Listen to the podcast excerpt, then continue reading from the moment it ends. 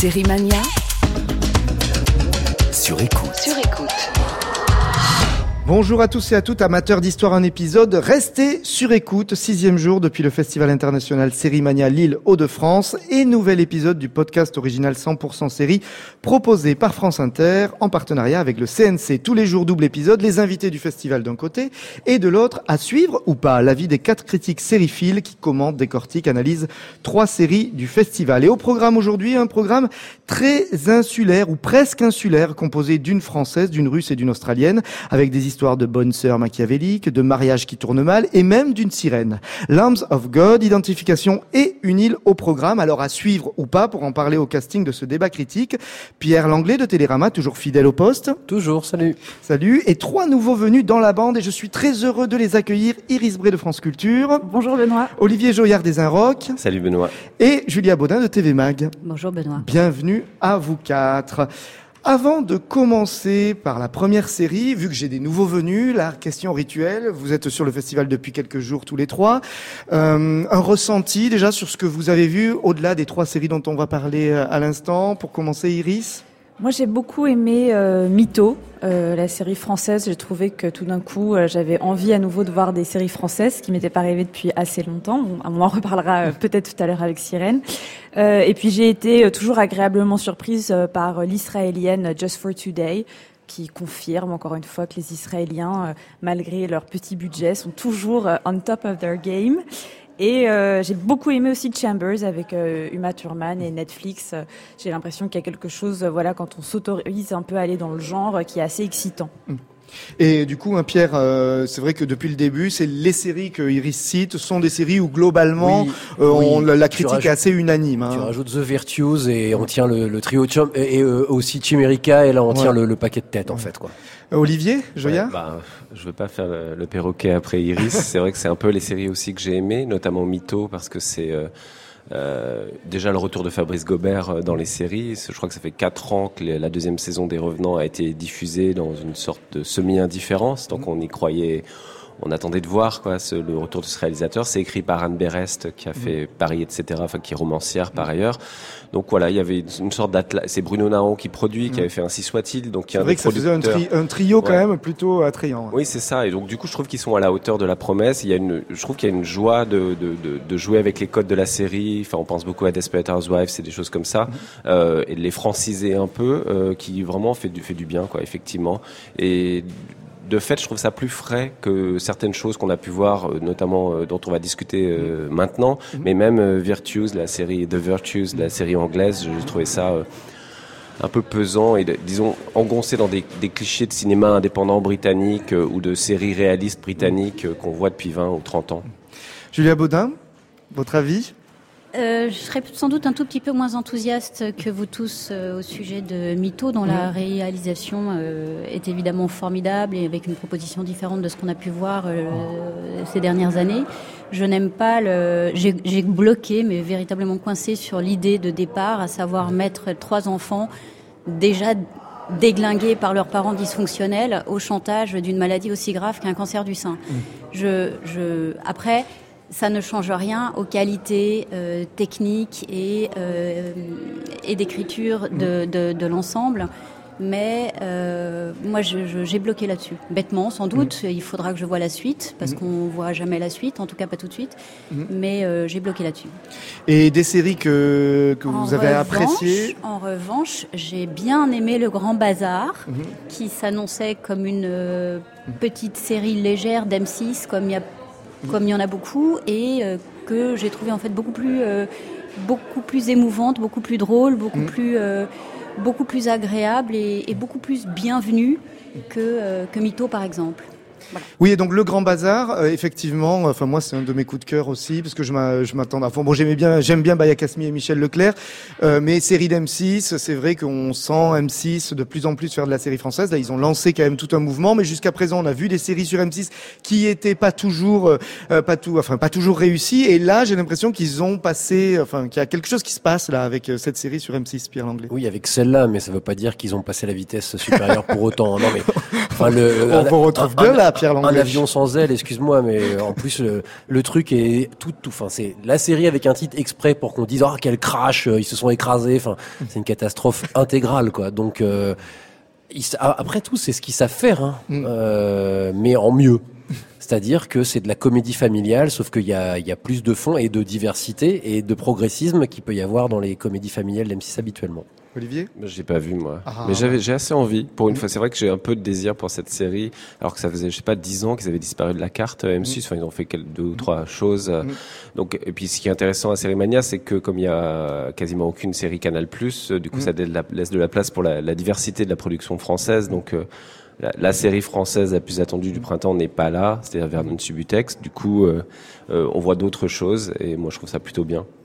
Alors, on va parler. Euh, il faudra revenir hein, sur cette question peut-être de l'absence de, de, Canal Plus sur Série Mania d'ici là. C'est la fin du podcast parce que c'est vrai que c'est étrange quand même de, de.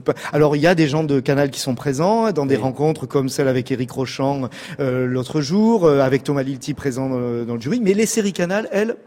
À part Chimérica qui a été acheté par Canal, c'est parce que voilà. C'est des histoires de, c'est des histoires de Cannes Série et Série Mania. Voilà, hein, voilà. on dirait les choses concrètement.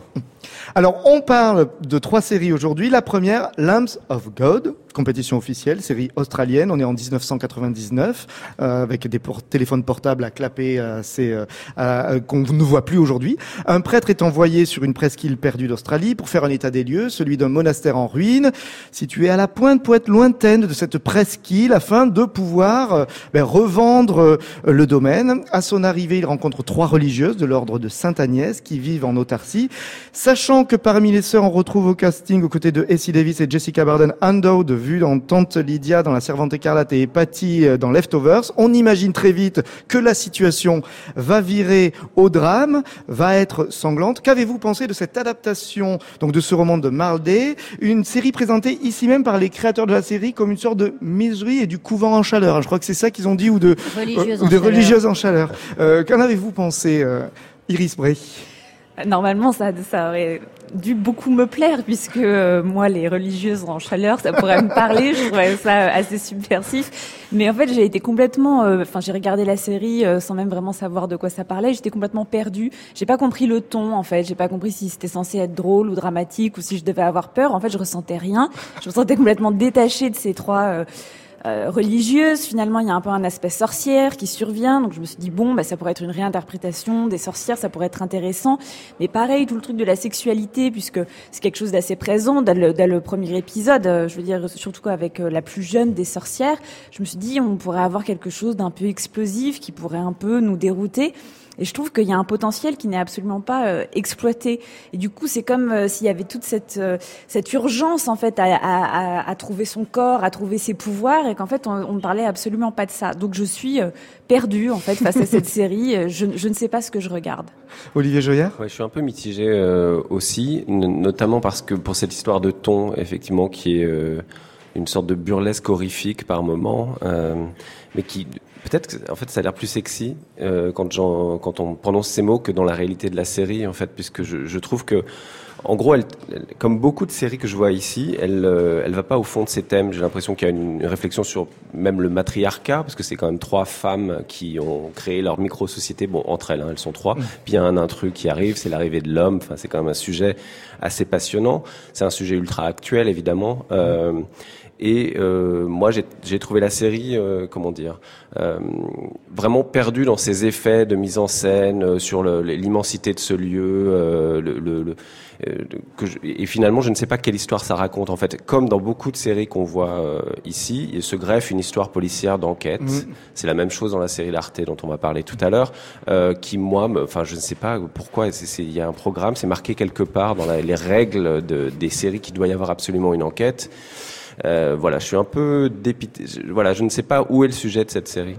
Pierre, oui, alors il y a, y a, un truc qui est, que tu as un peu brisé, gâché en pensant la présentation, c'est que non, mais c'est qu'au début de la série, sauf erreur, on, on, pourrait se dire c'est un truc qui se passe au XVIIIe siècle. Enfin, c'est-à-dire qu'il y a une forme de twist, un peu lostien presque. Ça arrive assez vite quand même. quand on comprend que le mec est venu en voiture, donc déjà tu fais un hein, quoi il est venu. Enfin voilà. Donc il y a, y a cette forme de révélation. Et alors je pense que c'est pas en Australie. Je pense que c'est en Irlande parce qu'il y a la, il y a le, il y a ce paysage qui est utilisé dans, dans pas mal de films, etc., qui est cette côte euh, avec les, les, les sortes de, de, de, de côtes euh, carrées, enfin avec des, enfin je sais plus comment ça, comment ça s'appelait, mais il Oui. y, a, il y a un nom précis. À un moment ils le disent. Et d'ailleurs les accents dans les dans les Mhm. bars où ils sont sur terre, c'est pas des Australiens, c'est des accents irlandais. Donc je pense que ça se passe On en n'est pas Irlande. en Australie, d'accord. Voilà, je, Mais je- c'est une série australienne, D'autant que la voilà. météo est plutôt irlandaise qu'australienne. Euh, sur une presqu'île australienne. Ouais, oui, mais enfin c'est le pitch du petit Du guide, donc euh, ouais, Voilà. faut- alors après, après, est-ce que ça rajoute de l'étrangeté à la chose? Peut-être. À la fois, dans, quand on parlera du Nil, on verra bien qu'on est en Corse sans être Voilà, en Corse. Donc on peut être en Australie en étant en Irlande. Ce qui est bien un problème d'ailleurs. Enfin, je sais pas. Moi, moi on en parlera je trouve que c'est problématique quand tu sais pas où t'es, sauf Donc, quand nous c'est. sommes perdus, en Voilà. fait, tout simplement dans cette série. Voilà. Vous comprenez tout.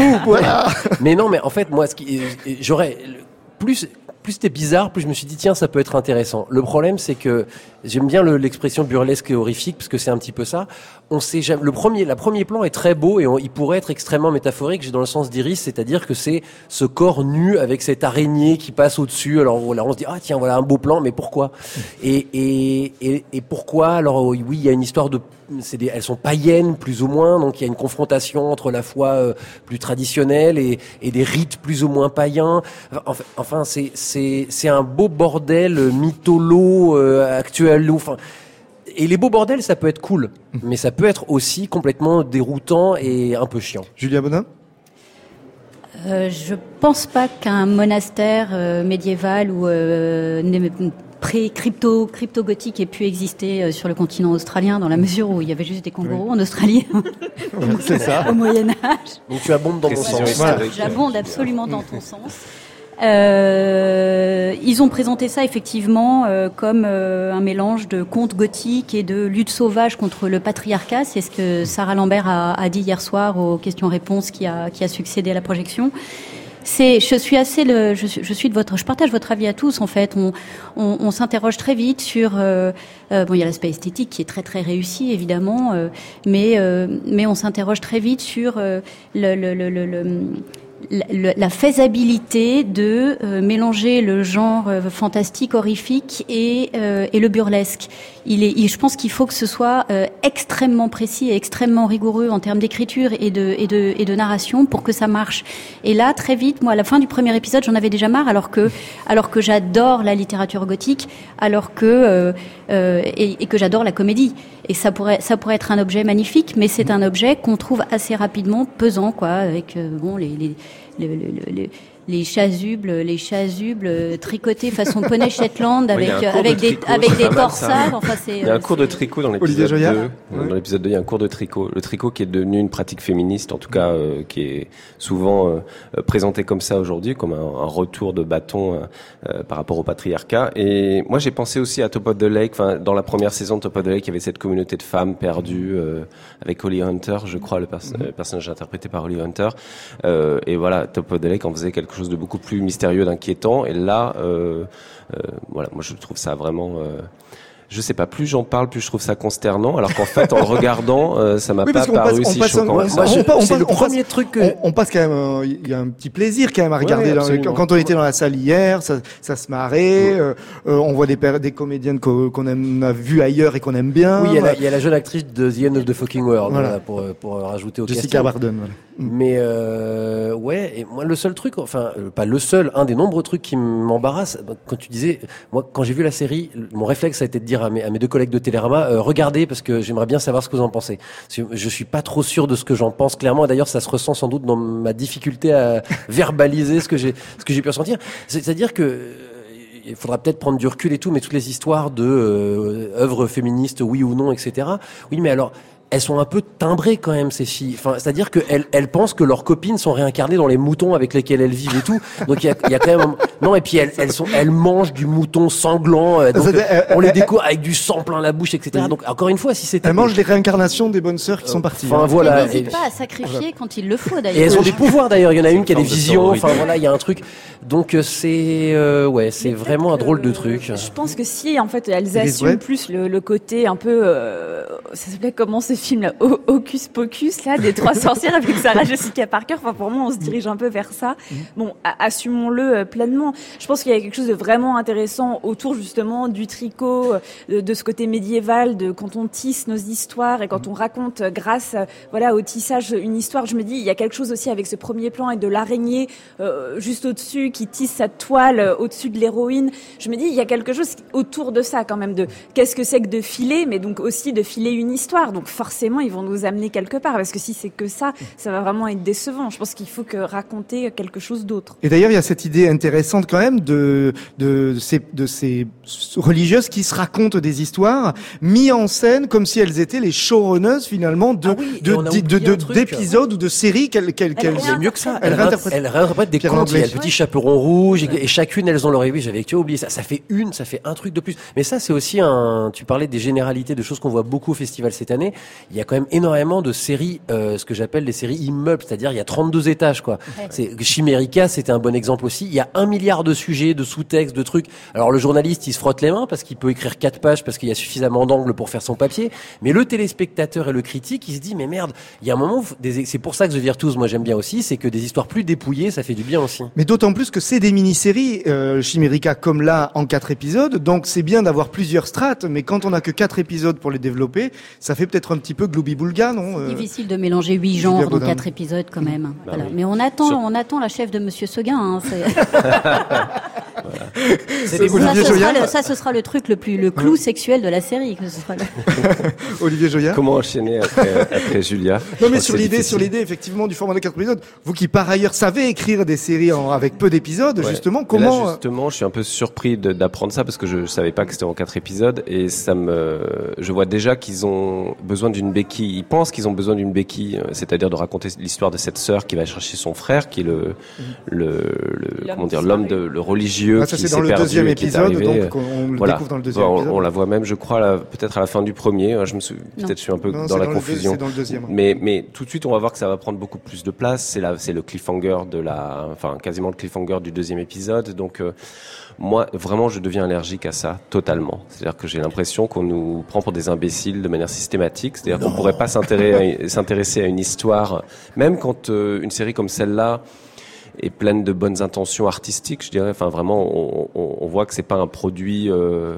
manufacturé, mm. disons, ou de masse.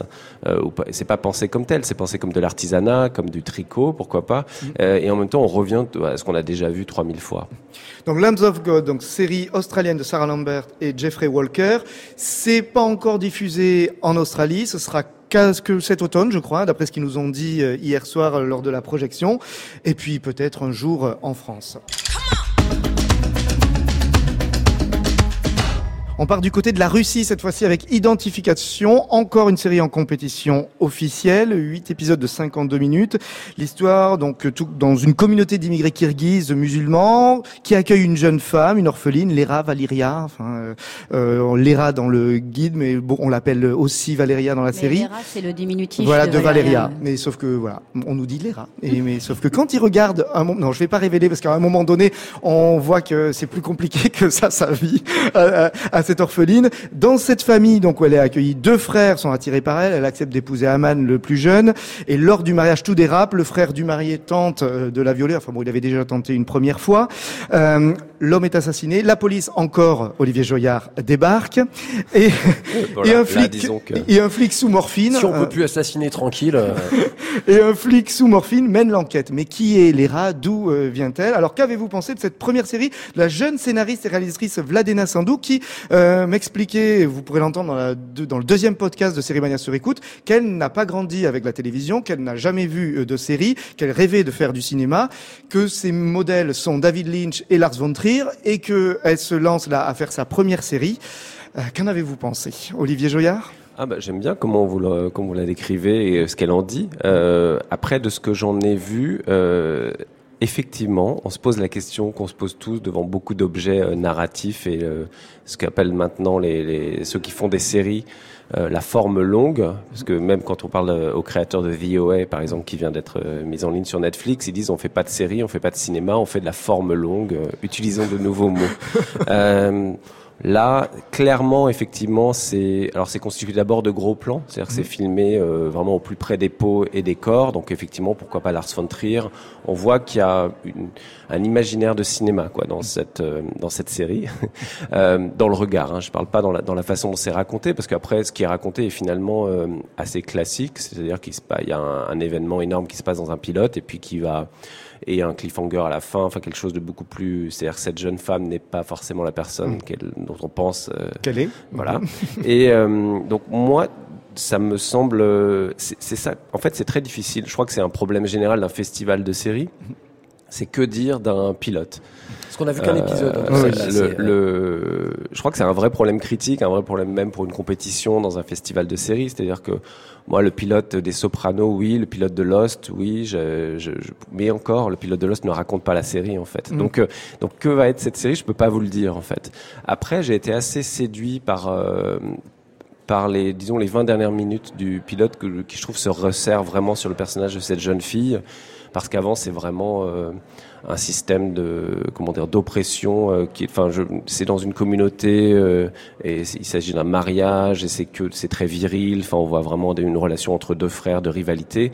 Ce sont des Avec un sujets- match de boxe, enfin Voilà, de bagarre assez assez filmé, étrange. Enfin, c'est plutôt bien filmé, très près des corps aussi. Ouais. Ouais, ouais, non, mais c'est vraiment le talent. Alors, euh, si c'est la, la même personne qui a écrit et réalisé, on, voit la, la- la cohérence du projet. Après, sur ce que ça, en tant qu'objet série, franchement, je sais à peine quoi en dire. C'est-à-dire que je j'aurais envie de regarder un deuxième épisode, euh, pourquoi pas. Mais honnêtement, si c'était un film, ça, voilà, ça, ça me changerait pas grand-chose pour moi. Pierre Langlais? J'ai pas vu un million de séries euh, russes, mais de toutes les séries russes que j'ai vues, c'est dégagé la même impression qu'ils savent, c'est qu'ils savent pas faire des séries. C'est-à-dire qu'ils font des, non mais ils Alors font ça, des, c'est que nous en France, on est nous, trop c'est- fort, quoi. Ah, Ça, attention, c'était j'ai la j'ai pas leçon fait de de, Pierre j'ai Langlais. pas fait de comparaison. J'ai pas fait de Oui, comparaison. oui, oui. Et laissez-moi finir. C'est Mais pas non, qu'ils il y en soient. avait une l'année dernière qui était bien à Mais c'est pas qu'elles sont pas bien. C'est pas qu'elles sont pas bien, c'est que c'est c'est des longs films et qu'il y a des gros problèmes de rythme. Je trouve qu'il y a des très gros problèmes de rythme dans leur dans, dans ce que j'ai vu des séries russes. Et encore une fois, j'en ai j'ai dû en voir une, une demi douzaine à tout casser. Euh, mais euh, là, effectivement, euh, c'est très intrigant. C'est dans la catégorie euh, je suis pas sûr. Euh, C'est-à-dire que c'est il y a des Dans non, la très- catégorie, je suis pas sûr, Grand Prix. Ouais, voilà. Non, mais c'est-à-dire que par exemple, il y a, il y a des scènes qui sont extrêmement belles, euh, qui sont très travaillées, très intéressantes, et d'autres où on a l'impression que ça a été complètement bâclé. C'est-à-dire que si c'était une courbe, cette série, pour moi, ça fait du whoop, ça passe en hauteur et lam, ça retombe derrière. C'est-à-dire que c'est extrêmement irrégulier, quoi. Ça s'appelle les montagnes russes. Voilà. C'est merci Julia Julia. Baudin, bravo. Laissez les montagnes russes, exactement. Et On sent le titre de l'article. voilà. Et du coup, en fait, il y a- il y, a des choses que, par exemple, il y a toute cette observation de la communauté dont tu parles, qui moi m'intéresse parce que voilà, comme c'est quelque chose dont on n'est pas familier. En plus, il y a une réflexion potentiellement sur la religion, euh, euh, sur les minorités, euh, sur, enfin voilà, il y a plein de choses. Mais la série est très bizarrement racontée. L'histoire est comme en apesanteur. euh, on, on a des scènes où on sait plus trop où on est, ce qu'on ce qu'on regarde. Enfin, c'est c'est c'est chelou, si je puis me permettre. Tu, tu- Julia tu es- tu Baudin. es juste en train de, de, de, de faire une, une description assez, assez juste de ce qu'est la Russie aujourd'hui. Parce que Julia. Baudin, les amis, je vous l'explique, connaît très bien la Russie. Non, je connais pas du tout la Russie, absolument pas. Je n'ai pas cette prétention. Je connais pas non plus les séries russes, mais je crois que la- l'histoire sérielle euh, euh, en Russie est relativement récente. Elle est encore bien plus récente qu'ailleurs, parce que jusque euh, il y a euh, cinq ou six ans, ils diffusaient plutôt des mauvaises séries américaines en traduction quasi simultanée par un seul doubleur qui faisait toutes les voix. Oh super, Dallas comme Voilà. ça. Et, mais Dallas comme ça, absolument, pendant des années.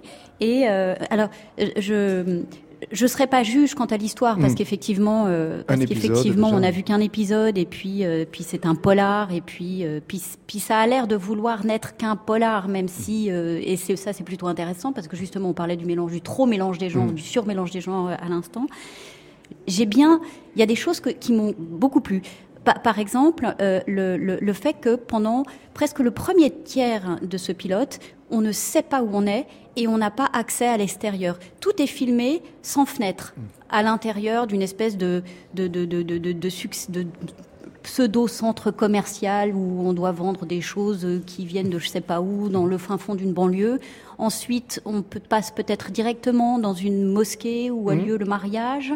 Et là non plus, il n'y a pas de fenêtre, il n'y a pas. Et puis tout à coup, le meurtre Oui. a lieu. Et tout à coup, on découvre qu'on est à Moscou, dans une ville ultra moderne. Il y a ce plan sur l'autoroute avec les buildings. Mais ça, c'est très intéressant. Enfin, j'ai personnellement, j'ai trouvé ça intéressant sur le plan de l'esthétique. Il y a quelque chose de- d'assez joli aussi que j'ai trouvé, c'est que cette femme, cette jeune mariée, tout en blanc, reste tout en blanc avec son voile et ses mains pleines de sang pendant quasiment tout le premier épisode. Ça d'ailleurs, faudra aussi- m'expliquer comment elle a que la main pleine de sang et, euh, et pas le reste. Hein. Oui, bah, parce il y a qu'elle prend quelques beaucoup de in- il y a précautions. quelques incohérences. euh, voilà, c'est C'est ça le- qui est beau. Oui, mais c'est ça, qui est beau. Il y a quand même, il y a quand même une poésie là-dedans qui, Ouais. qui moi m'a frappé. Après, il y a des, il y a des grosses ficelles. Le, camion de viande avec le, le pimpon bleu rouge euh, qui, qui, qui, qui, qui se reflète dans les, dans les carcasses de viande. Euh, c'est tr- c'est très allégorique, mais il y a aussi une espèce de violence qui émane de tout ça, qui, euh, qui euh, qu'on avait senti dans la série à la, que tu évoquais tout à l'heure, Iris, dont j'ai oublié le nom aussi, sur cette euh, non, la série, l'autre la- série l'autre russe, série russe qui avait été présentée à Série Mania euh, l'année certain- dernière. non, Women. Il y avait euh, Woman quelque chose. C'est sur une femme qui menait une double sur une vie. femme An- Ordinary euh, Woman. voilà, Voilà, voilà. sur une Bravo femme, Pierre sur une femme Faut toujours avoir son Pierre et- Langlais à côté pour se souvenir de titres de séries comme ça. C'était une femme fleuriste et proxénète, quelque chose comme ça, Ouais. Exactement. Il y a, il y a, c'est très violent, c'est très âpre, c'est très dur, c'est très, euh, euh, mais c'est très euh, à l'image de ce que je vois ou de ce que j'entends de la Russie. C'est surprenant en tout Alors, cas. Iris moi, je, Bray moi, je trouve euh, justement que, comme Julia, il y a vraiment une violence et une poésie. Je suis pas d'accord avec Pierre. Pour moi, c'est pas des montagnes russes. C'est vraiment quelque chose qui monte en puissance. Moi, au, au début de la série, je me suis dit, oh là là, ça va être que des clichés. Une un mec qui essaye de violer une fille, un truc glauque de famille. On l'a vu 40 000 fois.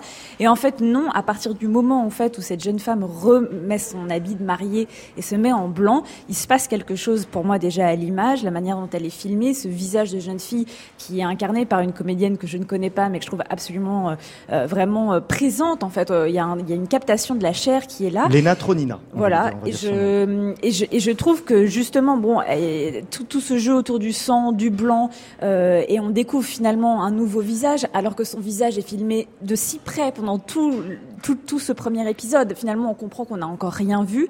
Moi, j'ai eu l'impression peut-être qu'on allait vers un Killing Eve, quoi. Je me suis dit, ça peut vraiment basculer dans un genre comme ça, euh, où on ne sait pas en fait encore qui on a en face de nous. On a peut-être une serial killeuse, on a peut-être quelqu'un d'extrêmement dangereux, euh, alors qu'on a vu ce visage euh, un peu de, de jeune fille, euh, un peu poupée, euh, vraiment qui m'a fait penser à Killing Eve en fait. Et je pense qu'il y a quelque chose quand même dans, dans le geste de cette scénariste et de réalisatrice qui me paraît euh, intéressant et qu'on devrait euh, justement traquer et voir ce qu'elle va faire après. Mais quand je, parle, pardon, quand, je parlais de montagne russe, je, je, je parlais surtout d'un point de vue du rythme et de la mise en scène, pas forcément de l'histoire.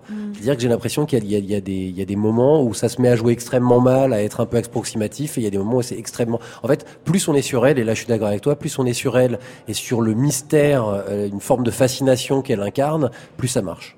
Et puis, euh, sans révéler la fin du premier épisode, mais c'est vrai qu'il y a quelque chose un petit peu à la alias. à la fin, hop, je dis plus rien. Voilà, ça y est.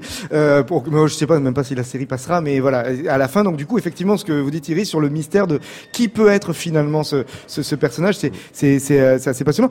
On en voit peu donc des, des, des séries russes, mais là, moi, quand on, quand je regardais cette série, euh, pendant euh, presque bah, jusqu'au moment où on comprend qu'on est à Moscou, effectivement, je j'avais pas l'impression, à part la langue, de, de voir une série russe au fond. Est-ce qu'il y a une spécificité dans ce que vous les quelques séries que vous avez pu voir euh, euh, de, de ce que pourrait être une série russe en fait?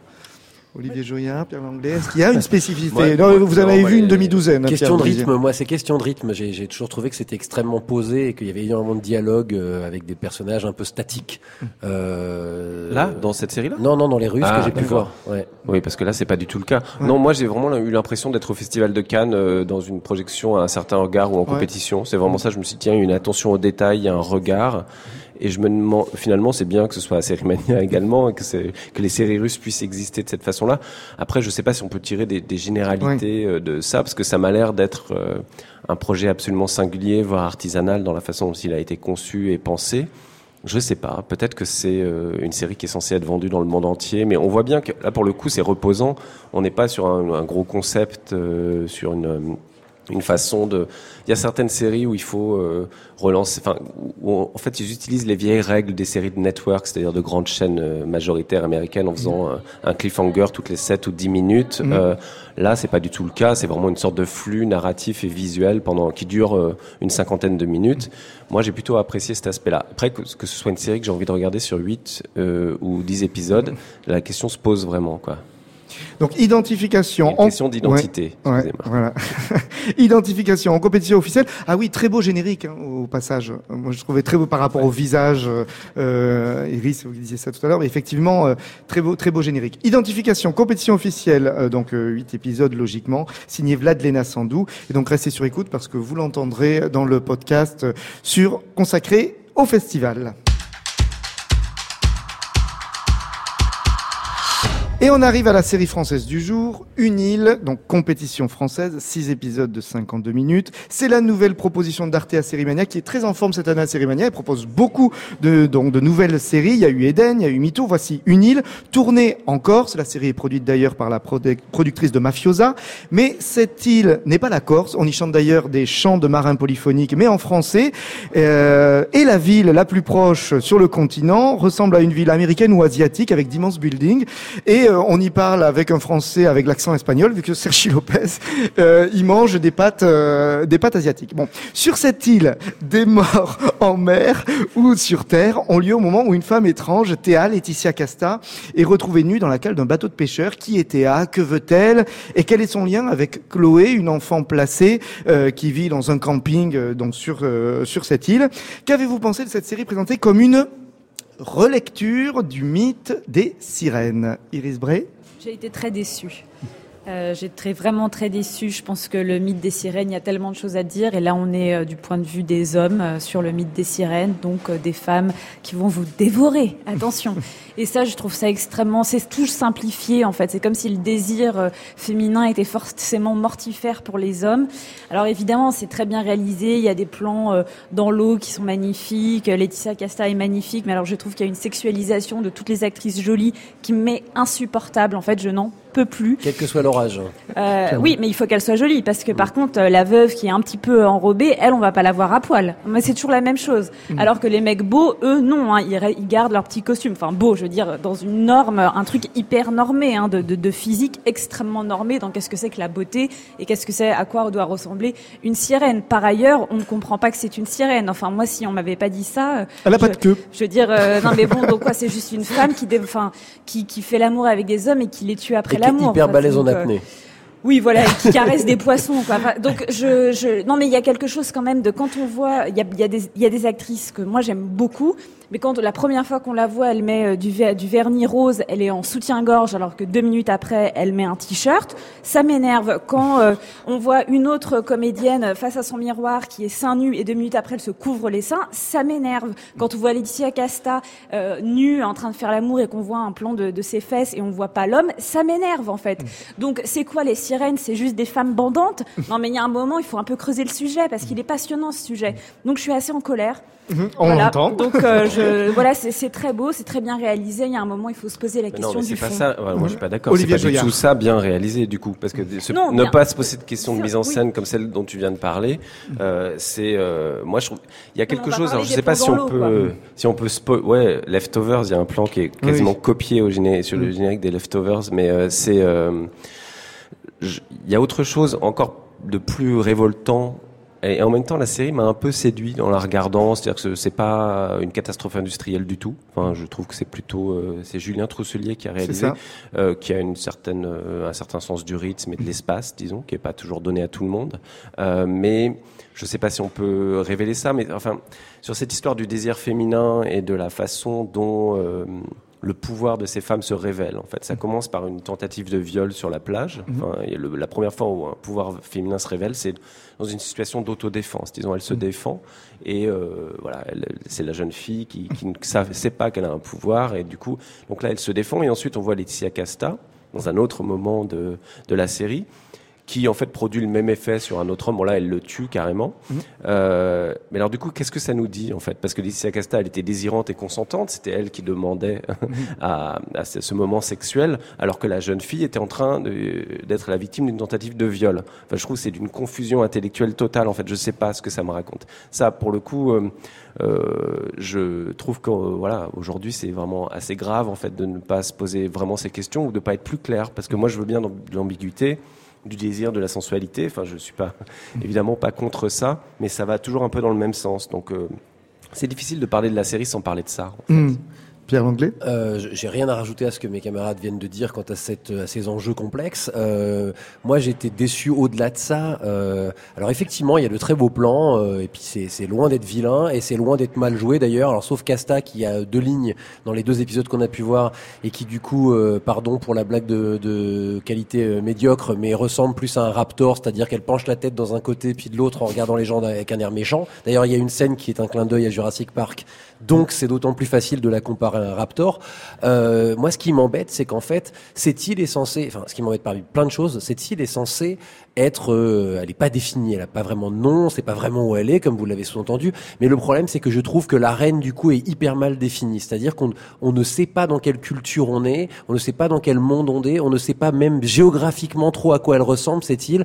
Et ça rajoute à une espèce d'impression de flottement qui pourrait être très fidèle à ce qui est la réadaptation d'un mythe, c'est-à-dire que voilà, on est dans un monde un petit peu. Sauf que c'est pas la Corse, mais si c'est la Corse, parce qu'ils ont des accents corses, les gens, enfin une fois sur deux. Voilà. Et ah oui, il y a un drapeau. Moi, hein, j'ai vu le drapeau J'ai corse. pas fait gaffe. Mais- il y a un moment. Et en plus, les, spéciaux. les, les rôles secondaires sont des gens euh, qui sont des acteurs corses qu'on a vus dans Mafiosa, etc. Donc il y a une, pour, pour le sériephile, c'est d'autant plus confusant, comme disent les gens de la com. euh, et alors au-delà de ça, bon moi je, je- j'aime beaucoup Alba Gaia Bellucci qui est là-dedans, qui est donc euh, Manon 20 ans, etc. Qui est une très bonne actrice. Je trouve que les deux jeunes actrices sont d'ailleurs bonnes. Euh, ça joue bien. Euh, maintenant, Noé Habitat. Ouais, No Habitat aussi. Euh, mais après, c'est vrai qu'il y a, euh, il y a cette longue scène un peu de fête en bord de plage qui est extrêmement caricaturale. Euh, Il y a, euh, il y a, il y a- en fait, je me demande en fait si je m'en fous pas complètement. Et le, le problème, c'est qu'au bout des deux premiers épisodes, je me suis dit, d'une part, je suis quasiment sûr dans ma tête de savoir exactement ce qui s'est passé dans le passé pour qu'il se passe ce qui se passe à l'image maintenant, c'est-à-dire qu'est-ce qui arrive au personnage de Casta, qui elle est. Clairement, on sait qui elle est assez rapidement euh, par rapport euh, aux Oui. jeunes héroïnes. Euh, et, et donc, en fait, les enjeux me passent complètement au-dessus de la tête. Alors, si on rajoute l'épaisseur que décrivait Iris, je trouve que c'est c'est- pas laid, c'est pas et puis c'est pas une catastrophe. Ça joue pas si mal, etc. Mais ça passe à côté de quelque chose. J'ai l'impression de retourner à l'époque d'Odysseus d'Arte, alors qui était autrement raté, mais où je me disais ça va être super. Et j'ai vu le truc, j'ai fait mais en fait pas du tout. Et là j'ai l'impression bah, que pas du tout. Julien Baudin Je crois que tout a été dit.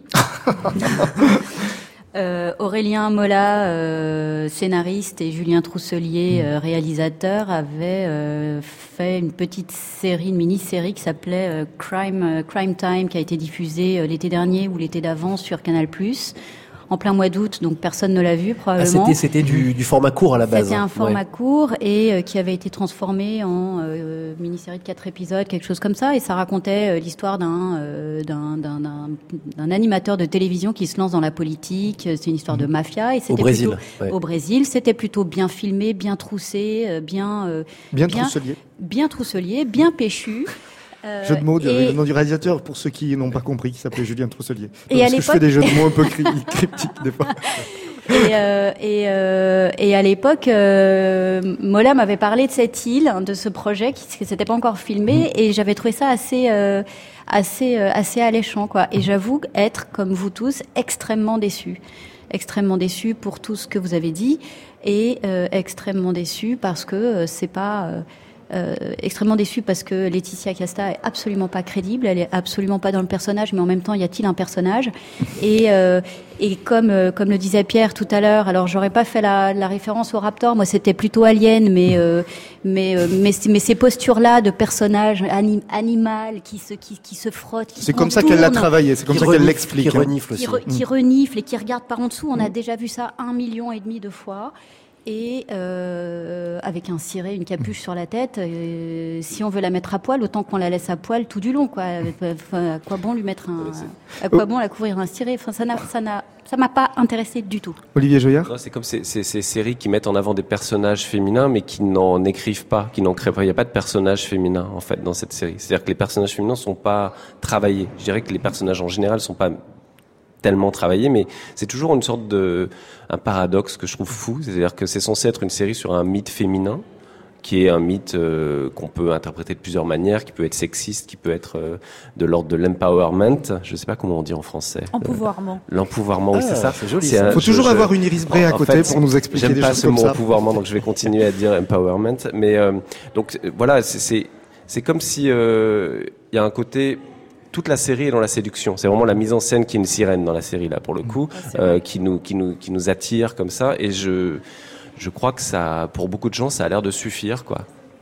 Mais j'aimerais rebondir sur quelque chose qu'a dit Pierre sur le fait que euh, il avait du mal à, à, de, que, qu'on- que cette île ne soit pas nommée et qu'on ne sache pas où on était.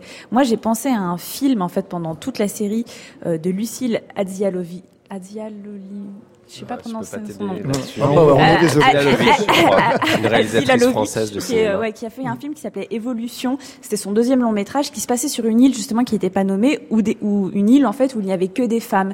Et quand il y avait des petits garçons, on ne savait pas ce qui se passait avec les petits garçons. C'est une atmosphère extrêmement inquiétante avec des plans sous l'eau sublimissimes et le fait justement qu'on ne sache pas où on était amener une épaisseur, amener un mystère. Et là, le problème dans une île, c'est que c'est le contraire, c'est-à-dire que il n'y a pas d'épaisseur, il n'y a pas de mystère et comme le dit Olivier, c'est-à-dire que bah, il y a le chant de la sirène, donc on est un peu euh, capté euh, par les paysages, on se demande ce qui va se passer et finalement bah, on va être euh, comme Ulysse, hein, c'est-à-dire que si on nous euh, force pas à regarder jusqu'au bout euh, la série, bah, on va juste mourir quoi. Enfin moi je vais juste plonger et pas remonter parce que c'est vraiment euh, c'est, c'est, c'est vraiment dommage. Il y a un tel potentiel. Je ne comprends pas en fait comment euh, ça passe à toutes les étapes. C'est-à-dire à quel moment quelqu'un dit ça, ça suffit. Alors écoute, tu pourras te faire, tu pourras demander à, Baudin. à- à- à la personne qui, est- qui sera à côté de toi à ce moment-là de t'attacher sur la chaise comme Ulysse a été Voilà, attaché au mât du bateau. Exactement. Pierre Langlais? Par rapport à, cette histoire d'île, en fait, c'est pas tant qu'elle soit pas euh, identifiée avec un nom et tout. Je, pense à Ad Vitam euh, qui était montré l'année dernière. Pareil, la ville en question n'était pas vraiment géographiquement euh, placée, et pourtant, en fait, elle avait une identité visuelle. Elle était là. Le problème, c'est que en plus, c'est d'autant plus confusant quand on voit la côte, parce qu'on se dit tiens, c'est marrant, ils sont au large d'une d'une société quand même euh, surdéveloppée et tout, c'est c'est c'est que on et, et encore ça pourrait être une parce qu'on n'a pas parlé de la métaphore sociale de cette île en crise où le- les poissons de se voilà les usines ferment etc. On pêche plus, quoi. On a du mal à pêcher, il y a a plus de mal à poissons. pêcher et, et, et le, donc le problème c'est ça c'est que je, je n'arrive pas à lui trouver de de- d'identité de il y a un- une expression euh, dont on parle en, en termes de critique et de- d'écriture de série qui m'échappe à l'instant et du coup ça, ça m'agace mais quand quand, quand non non mais quand quand on dit euh, y C'est vers la fin du festival, on commence à être fatigué. ouais, on commence à être fatigué. Non, non, mais quand il y a en fait une forme de tout, quoi. C'est-à-dire que le, le- elle a une cohérence dans son arène et dans son monde cette série. Et moi, j'ai pas trouvé. Je, je me suis dit, je, me suis dit, mais où je suis, mais pas au bon sens du terme. C'est cool des fois où je suis je sais pas où je suis. Euh, pour le coup, sur Lambs of God, quoi qu'on ait à dire sur la série, on sait pas trop où on est, mais c'est pas trop grave parce que l'île, elle est quand même clairement identifiable et c'est un monde qui existe, quoi. Là, je trouve que le monde existe mal. Bon, à la fois, moi, je vais peut-être euh, relever un petit peu la série. Moi, j'ai passé un bon moment. Alors, j'ai été peut-être captif au chant des sirènes, comme vous disiez. Mais c'est vrai que j'ai passé un agréable moment. On critique souvent le fait que les séries françaises manquent de style. Là, pour le coup, il y a vrai style. Euh, c'est, euh, il y a des, moi, j'ai été vraiment, j'avais les poils qui, euh, qui se levaient au moment du chant polyphonique marin en français. Très beau moment. C'est une, c'est une série qui assume les gueules, jusqu'à la gueule de Casta. Donc, j'ai plutôt quand même passé un bon moment. Après, je vous rejoins sur la dimension un petit peu. Tout ça pourquoi et, puis la critique euh, d'Iris je l'entends complètement euh, au tout début de, la séquence sur euh, sur sur cette série Unile euh, voilà maintenant je trouve qu'en France on, a de- des plein de propositions. On n'avait pas eu ce genre de proposition là j'ai l'impression que c'est assez inédit quand même ce type de proposition là Pierre Langlais? Ben, ça me renvoie, moi, à l'époque où je disais des séries d'Arte bien joué, dommage. C'est-à-dire à l'époque de Trépalium où je me disais... dans la ah, catégorie bien joué dommage Mais non, mais c'est-à-dire que je me disais, c'est cool, merci de proposer encore un truc, mais là, c'est pas réussi. Et là où c'est un peu frustrant, c'est que les deux autres séries proposées par Arte ici euh, sont des propositions intéressantes, originales et qui sont réussies. Euh, quoi qu'on ait à dire de leur qualité, de leurs défauts, c'est plutôt des réussites. Euh, là, je trouve que c'est une proposition courageuse. de cette phrase.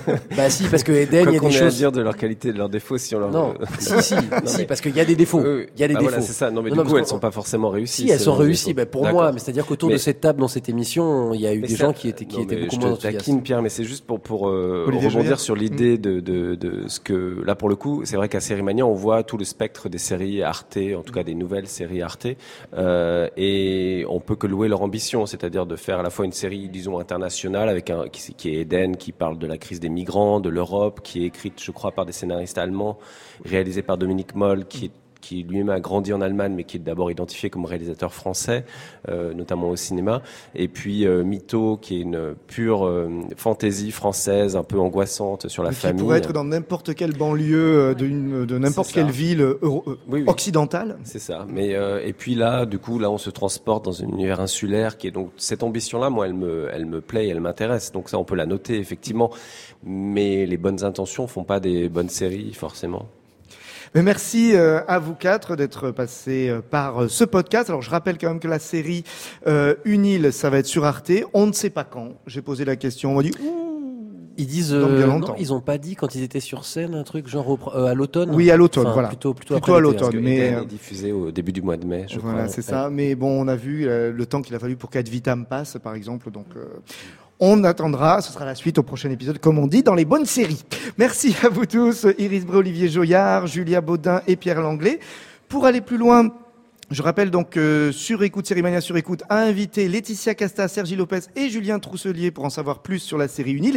Et vous comprendrez notamment comment euh, Laetitia Casta a travaillé, notamment avec Biancali, pour euh, travailler son rôle. Euh, et dans le prochain épisode critique du podcast original 100% série de France Inter, des jumeaux, un empire familial et encore une île La suite au prochain épisode.